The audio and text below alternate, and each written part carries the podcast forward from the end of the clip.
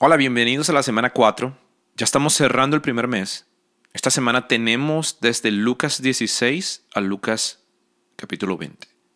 Hoy hablaremos un poco de Lucas 16. En este capítulo, Jesús nos enseña que el dinero puede llegar a ser un ídolo para nuestras vidas. No es que el dinero sea malo, es malo cuando lo deseamos más que nuestra relación con Dios.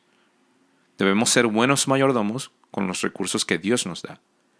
Vemos aquí como los fariseos, en el versículo 14, ellos se burlaban de Jesús. En otras palabras, pensarían que Jesús estaba equivocado con el tema del dinero. En realidad, en este pasaje vemos como vemos que los fariseos, los fariseos sí eran amantes del dinero. No me extraña que ellos no hayan reconocido que Jesús era el Mesías. Ellos ya servían a otro Señor y sus corazones estaban lejos. Al igual que muchos de nosotros estamos lejos y hacemos ídolos de las cosas. Piensa esto. ¿Alguna vez has dicho, si tan solo tuviera... y puntos suspensivos, tú le agregas lo que tú quieras. Entonces estaría feliz o estaría completo.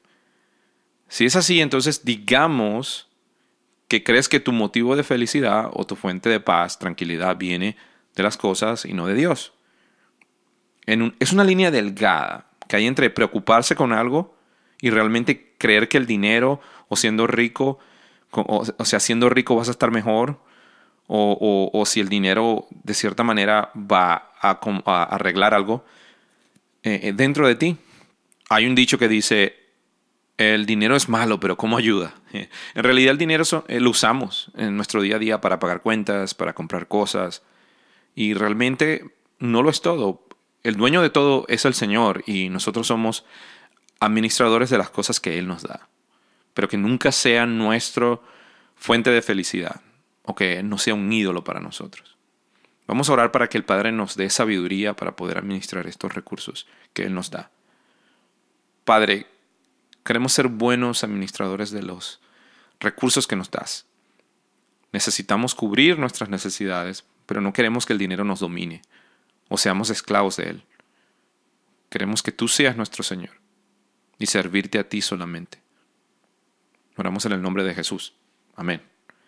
Y si quieres saber más de nuestra iglesia y sobre Jesús, me puedes escribir un correo a Joey, J-O-E-Y, arroba, live, se deletrea L-I-F-E-P-T, todo junto, luego punto O-R-G.